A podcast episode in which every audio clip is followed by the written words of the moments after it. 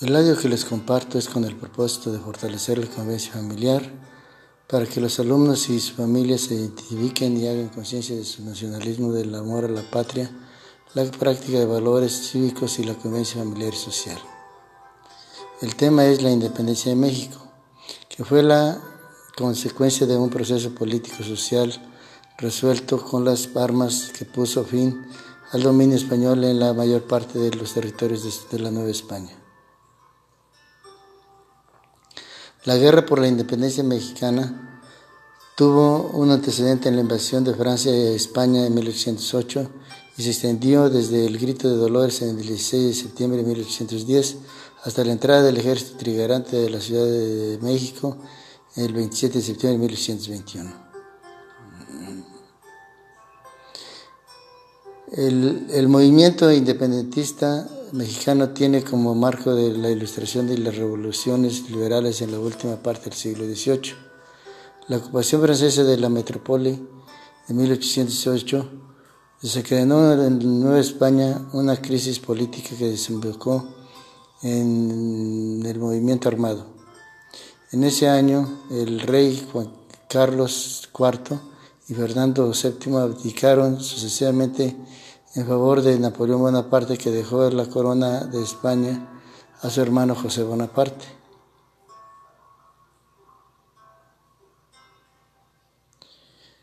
Como respuesta al Ayuntamiento de México, con apoyo del virrey José Rigaray, reclamó la soberanía de ausencia del rey legítimo la reacción condujo a un golpe de Estado contra el virrey y, llevó a la cárcel a las cabecillas del movimiento.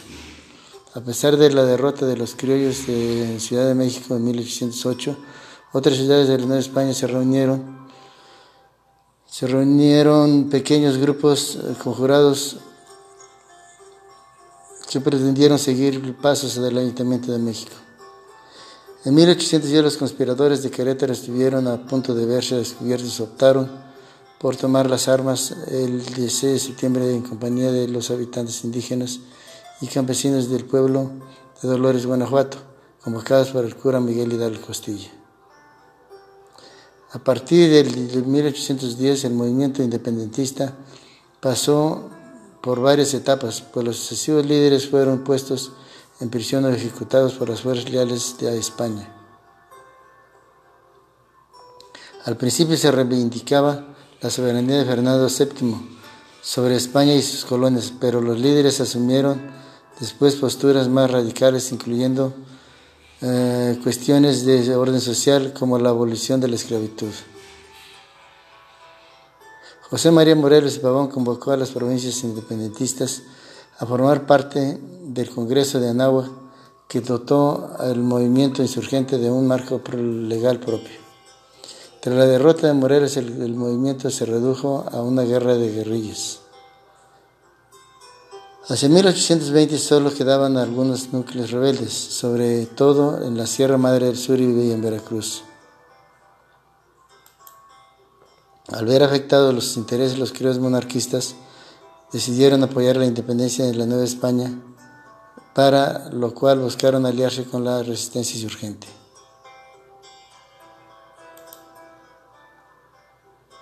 Agustín de Iturbide dirigió el brazo militar de los conspiradores y a principios de 1821 pudo encontrarse con Vicente Guerrero. Ambos proclamaron el Plan de Iguala, que convocó a la reunión de todas las facciones insurgentes y contó con el apoyo de la aristocracia y el clero de la Nueva España. Finalmente, la independencia de México se consumó el 27 de septiembre de 1821. Tras esto, Nueva España se convirtió en el imperio mexicano, en una efímera monarquía católica que dio paso a una república federal en 1823.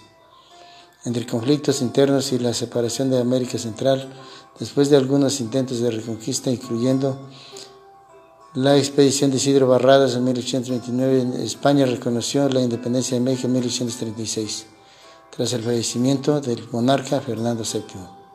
Muchas gracias por su atención.